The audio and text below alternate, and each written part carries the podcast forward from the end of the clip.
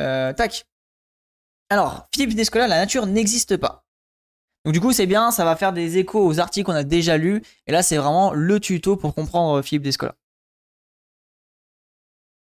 C'est en enquêtant sur les Indiens d'Amazonie que l'anthropologue Philippe Descola a remis en question l'opposition nature-culture, avec l'espoir d'éviter la catastrophe écologique. Euh, et si notre conception de la nature participait au désastre environnemental? C'est vers cette idée que pointe le travail de Philippe Descola. Cet anthropologue a commencé sa vie intellectuelle en vivant avec les Indiens Akwar en Amazonie, une expérience qu'il raconte dans un, livre lumineux, Les lances du, crépuscule. Donc ça, je l'ai pas lu ce bouquin-là. De ce séjour, il va tirer une théorie puissante inspirée du structuralisme qui organise l'expérience humaine en quatre grandes façons de composer le monde. La nôtre, celle qui est imposée depuis la révolution scientifique en Occident, et qu'il baptise le naturalisme, conçoit la nature comme une chose inerte pourvue de régularité physique et de la loi qui facilite son exploitation mercantile.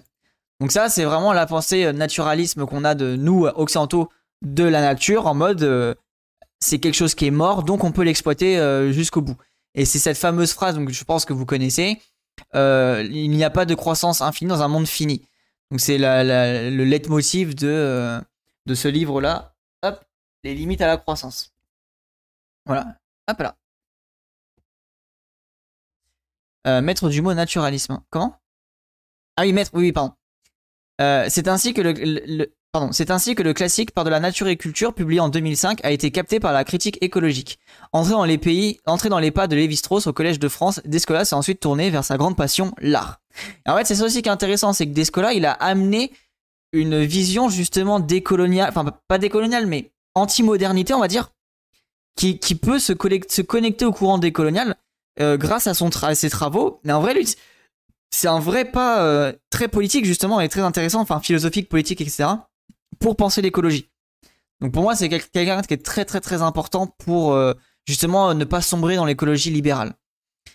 L'Occident, expliquez-vous, par, pardon, dans, par la nature et la culture, s'est construit en séparant de façon radicale l'homme de son environnement physique. C'est ce que vous appelez le grand partage. Qu'entendez-vous par là? En Occident, il nous paraît évident d'établir une séparation entre la nature et la culture. D'un côté, il y a le monde naturel que les sciences dites dures sont chargées de décrire et de comprendre. De l'autre, il y a la culture, les sociétés et la singularité supposée de l'être humain par rapport aux plantes et aux animaux. Et justement avec les sciences molles entre guillemets. Cette façon de concevoir le monde façonne toutes nos actions. La protection de l'environnement, par exemple, évoque la préservation de paysages sauvages qui ne doivent plus être saccagés par les mains de l'homme. Voilà, donc ça on l'a vu aussi, hein, toutes les trucs problématiques en mode euh, bah, pour protéger le sauvage, on euh, dégage des gens euh, qui habitent là quoi. Pourtant, l'étude de nombreuses populations à travers le monde montre que cette distinction entre la nature et la culture n'a rien d'universel. À vrai dire, ce rapport au monde que j'appelle le grand partage n'appartient qu'à la modernité occidentale. Et voilà. Et c'est là où on retombe en fait sur les pieds de, la pensée décoloniale. C'est que Descola, il arrive avec une critique de la modernité occidentale. Et qui dans le monde euh, littéraire et enfin dans le monde en tout cas euh, euh, des penseurs parlent de la critique de la modernité, les décoloniaux. Et c'est pour ça que je trouve que c'est trop intéressant d'avoir qu'on peut articuler des penseurs du coup bah, clairement blancs quoi, qui sont qui ont pas forcément ça à la base, amènent à avoir des critiques de la modernité et donc tendre vers les décoloniaux quoi. Le concept central de naturalisme, c'est la réification, la chosification du monde, à la fois la nature, mais aussi l'humain, euh, c'est dans, le processus capitaliste de, la, de rationalisation du monde dans l'objectif d'optimiser son exploitation. Modalité, naturalisme, capitalisme, colonialisme, tout ça c'est le même processus. Ouais, clairement. Clairement, clairement, clairement. Merci euh, Les acuars avec lesquels vous avez vécu sont des animistes. Comment définissez-vous ce mode de pensée? L'animiste consiste à attribuer une âme à des êtres non humains tels que les plantes ou les animaux. Ceux-ci sont capables de dialoguer avec les hommes. Un plan de manioc peut devenir pour peut venir vous visiter en songe, euh, vous les, attends, en songe sous les traits d'une personne humaine. Il y a continuité des intériorités. L'âme excède les limites du groupe que nous percevons comme humain. Un deuxième aspect me paraît tout aussi important pour les animistes. Chaque espèce a une nature qui lui est propre. Grâce à des dispositions physiques particulières, elle actualise son monde qui ne coïncide jamais parfaitement avec celui des autres espèces. Et ça, c'est pareil, c'est très intéressant le côté de, des animistes, de, mettre des âmes dans les choses c'est aussi justement de, se dire, mais vu que tout peut être vivant et tout peut venir me, me, châtier, me punir si je fais une erreur, bah, ce côté de, bah, je vais préserver tout ce qui est non vivant euh, parce qu'il peut venir me punir et puis fait finalement il a quand même une âme donc il faut le protéger et le, s'entraider, s'unir et compagnie. Il y a Bruno Latour aussi que nous avons jamais été, euh, modernes. Ah ouais, de ouf, de ouf. Après, ce bouquin a fait pas mal polémique. Ok. Euh, je l'ai de côté, je l'ai pas encore lu, mais ouais, je l'ai en, en wishlist. L'animisme s'oppose diamétralement à notre façon de comprendre le monde, que vous, qualifiez de naturaliste. Qu'est-ce que le naturalisme?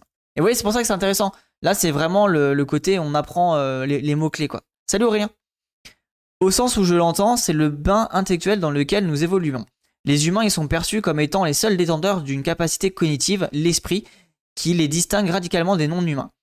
Ces derniers sont englobés dans une nature régie par un même système de lois mises en évidence par la physique, la biologie, la chimie, etc. C'est donc l'exacte symétrique de l'animisme. Il y a des discontinuités, pardon, des intériorités, l'âme ou l'esprit est le propre de l'homme, et continuité de la dimension physique, mon organisme est régi par les mêmes principes généraux que les plantes. Et ça, c'est pareil, c'est intéressant pour euh, penser le, le monde, comment on fait pour euh, penser le monde autrement avec le vivant, quoi. Euh, à partir de cette distinction entre l'animisme et le naturalisme, vous construisez un modèle à quatre possibilités en y intégrant deux autres façons d'être au monde, le totémisme et l'analogisme. Donc ça pareil, ça, c'est des mots-clés à comprendre si vous voulez comprendre des scolas. C'est du dualisme hérité du monothéisme. Euh, ouais, clairement, clairement. Et après aussi, euh, faut pas oublier que le philosophe, c'est qui je confonds à chaque fois euh, Descartes, je crois, qui a rendu aussi le vivant chose, quoi. L'opposition entre animisme et naturalisme m'a conduit à construire une théorie générale des façons d'être au monde, que j'appelle aussi des ontologies, et de, le, et de le comprendre. Mon modèle est fondé sur deux critères. L'intériorité des non-humains est-elle perçue comme semblable ou différente de celle des humains? L'organisme des non-humains a-t-il ou non les mêmes priorités que celui des humains? Le fameux euh, antispécisme. Enfin, quoique même pas, parce que c'est des non-humains, donc ça va être aussi des, des, roches, etc. C'est ça qui est intéressant. Ouais, c'est ça, Descartes, ouais. Merci, euh, L'esprit de clocher, un lieu est tellement singulier que ses propriétés contaminent les êtres qui, s'y habitent, qui y habitent. Nous avons déjà parlé de l'animisme et du naturalisme, il reste le totémisme et l'analogisme. Dans le totémisme, des aborigènes australiens, des groupes d'humains et de non-humains partagent les mêmes qualités morales et physiques et se, se distinguent ensemble d'autres groupes d'humains et de non-humains. Seules nos latitudes, ça peut faire penser à l'esprit de clocher, un lieu qui est tellement singulier que ses propriétés euh, contaminent les êtres qui y habitent. Ceux qui n'ont pas grandi à l'ombre de cette montagne ne peuvent pas nous comprendre. Ok, donc ça c'est le côté les, je, connaissais pas ce truc-là, je l'ai appris avec cet article-là. Quant à l'analogisme, il repose sur la fragmentation radicale. Tous les êtres sont des composés différents d'intériorité et, de, physicalité. Pour rendre le monde intelligible, il faut alors tresser des analogies. La pensée médiévale en Occident a forgé de nombreuses correspondances, comme la théorie de signature en médecine. Une plante est réputée soigner l'hémorragie parce qu'elle est rouge comme le sang. C'est intéressant aussi les, mythes, comment les mythes construisent la culture. En fait, on peut faire un tableau à quatre entrées comme a été fait ici pour résumer la théorie de Descola. Ah, let's go, merci. On va lire ça juste après. Merci beaucoup, euh, Le naturalisme correspond à l'émergence. Merde. Allô? Non Au secours Ça. Le, naturalisme correspond à l'émergence de, la rationalité instrumentale du capitalisme et de l'exploitation à outrance des ressources. Est-il la source de tous nos maux? Alors donc ça c'est la question, c'est ce que disait de relogement. Et moi je suis un peu d'accord. Certains, anthropologues ont tendance à faire de Descartes non seulement celui qui sépare l'homme de la nature, mais aussi celui qui met la fin de notre présence authentique au monde. Je trouve qu'il y a un peu de relecture maladroite euh, de l'histoire. Oui, on ne peut pas dire qu'il n'y a que lui, évidemment, mais il y a participé. Le naturalisme ne saurait porter la responsabilité de tous les maux de l'ère moderne, du colonialisme, de la destruction de l'environnement, en passant par la réification des identités sexuelles oui, on est d'accord, faut être un minimum matérialiste, c'est un ensemble de cumulation de choses qui fait que ça fonctionnait comme ça. Mais il est vrai que le capitalisme a hérité du naturalisme, l'idée que le monde est un système de ressources infinies. Toutes les civilisations ont leur excès, ce que les Grecs appelaient l'ubris. Les Mayas consacraient beaucoup de temps et d'énergie à construire des pyramides en pierre pour s'élever au-dessus de la forêt et rivaliser avec la grandeur entre cités et États. L'ubris du naturalisme, c'est de voir le monde comme, un vaste entrepôt dans lequel nous pourrions puiser sans limite avec les conséquences que l'on voit aujourd'hui. Vous voyez, c'est intéressant, hein le côté euh, l'ubris, ça je l'avais même pas noté. J'aime beaucoup cette réflexion de et c'est ce que disait la, meuf là dans l'extrait qu'on a vu dans le documentaire hier, le, qu'on pourrait résumer bêtement, mais l'excès, la démesure. J'aime bien, moi vraiment le terme démesure, je le trouve vraiment bien. Ce côté de, ça nous dépasse, c'est trop quoi. On fait trop de choses, on exploite trop, c'est, c'est trop grand en fait. J'aime beaucoup le, mot démesure, je trouve qu'il correspond bien à la situation. Si le, le naturalisme a permis la science, une science est-elle possible hors du naturalisme? La question ne se pose pas en ces termes. On s'étonne souvent de ce que Kepler, qui a donné les lois du mouvement des planètes au début du XVIIe siècle, était à la fois astronome et astrologue. J'y vois au contraire une certaine logique. L'astrologie, qui établit des liens entre le cours euh, des astres et la vie des hommes, relève de la logique analogique qui a dominé l'Europe jusqu'à cette époque. L'ontologie analogiste observe le monde et y voit une infinité d'objets divers qu'elle s'efforce de ressembler par des ressemblances, de rassembler par des ressemblances. Ça, j'aime beaucoup cette réflexion de on étudie, on regarde, on observe et après on, fait des, des, trucs, tu vois. Et quitte à partir sur des trucs un peu ésotériques, bah, ça peut avoir des répercussions intéressantes à terme, tu vois. Alors, pas tous, hein, mais pourquoi pas.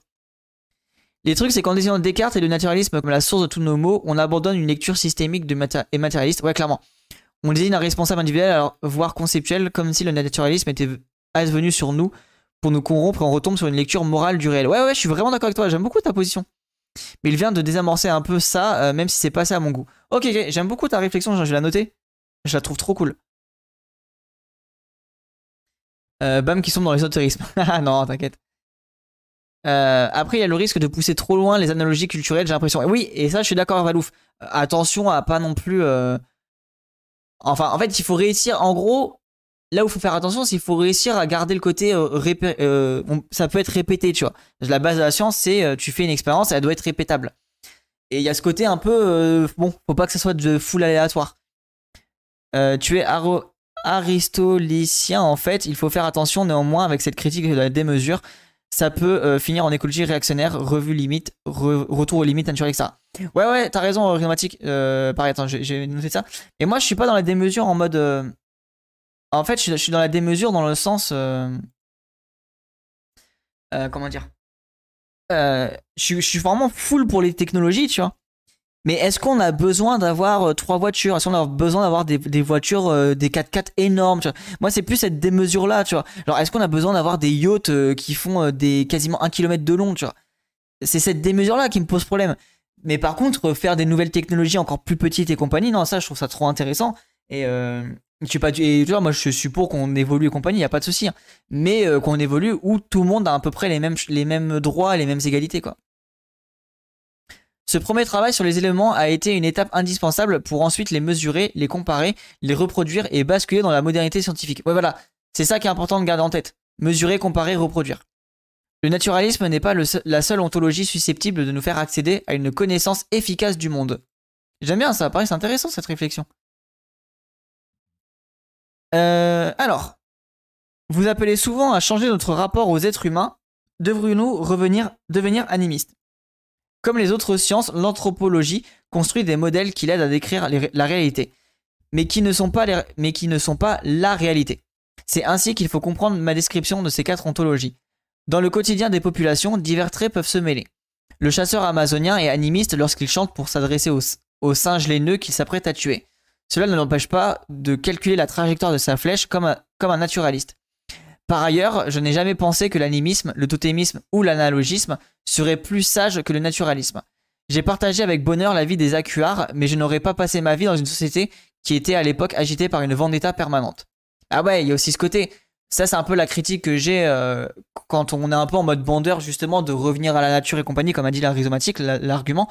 Mais en fait, qui a envie de revenir euh, planter des légumes, se laver à l'eau froide, euh, faire ses lessives avec euh, à la main et compagnie. Genre bien sûr que non, il faut pas faire ça. Faut justement retrouver un système où on vit avec un confort de ouf, tout en ayant un respect de l'environnement, etc. Quoi. Oui, ils sont pas dans l'exotisme. Exactement. Ouais. j'aime beaucoup moi cette, sa position en mode justement. bah c'est, j'aime bien qu'il soit, soit basé comme ça en mode bah non, mais moi c'est pas quelque chose qui me ferait kiffer, tu vois. Chaque ontologie a ses, désagréments. La différence, c'est que les acuars n'ont pas imposé la leur au reste de la planète. Et voilà. Et ça, je pense que c'est la phrase, en fait, qui conclut parfaitement l'article. La différence, c'est que les acuars n'ont pas imposé la leur au reste de la planète. Et en fait, c'est là où moi je trouve qu'il y a une connexion qui est ultra importante avec le capitalisme. Combien là d'entre vous ont envie de sortir de ce système-là et juste ne peuvent pas en fait? Combien d'entre vous ont envie d'avoir des nouveaux systèmes où on pourrait vivre autrement, tu vois? Et genre, il y a plein de gens qui critiquent les amis chez tout, mais désolé, mais moi, il y a plein de moments où j'aimerais bien me déconnecter du capitalisme. Genre, c'est un, système qui me rend malheureux, quoi. Enfin, en tout cas, qui me rend pas, euh, qui me rend, qui me rend pas profondément heureux. Et vous allez me dire, oui, mais regarde la console, les machins, les trucs comme ça, tu vois. Bah ouais, mais finalement, moi, je kiffe, c'est me poser au soleil, lire un bouquin, euh, profiter de l'air pur et compagnie, tu vois. Genre, ça paraît idiot, mais c'est ce qui me rend heureux, tu vois. Et l'ordinateur, les streams et compagnie, bien sûr que ça me rend heureux aussi, mais est-ce qu'on pourrait pas vivre avec des, des, comment dire, des, euh, des, désirs un peu autres, tu vois? Et pareil, je veux pas non plus tomber dans le truc, euh, comme disait la rhizomatique, je suis d'accord avec toi. Je dis juste qu'il faut faire attention à pas à, côté imposé, tu vois. Moi, je suis totalement pour le streaming, mais j'aimerais bien avoir d'autres alternatives, quoi. C'est quoi le terme opposé au capitalisme? Collectivisme, communisme, état de nature, minimalisme? Hmm, Non, moi j'aurais dit communisme, mais pas productiviste. Et attends, juste, je finis, on, regarde là le, le truc, et après on je vais lire ton commentaire que tu m'as envoyé. Ah oui, oui, ça c'est le fameux tableau, d'accord. Euh, ressemblance des intériorités, différence des intériorités, totémisme. Ok, ok, oui, je l'avais déjà vu ce tableau. Je crois que tu m'avais déjà envoyé euh, il me semble. Je vais le mettre de côté, je pense.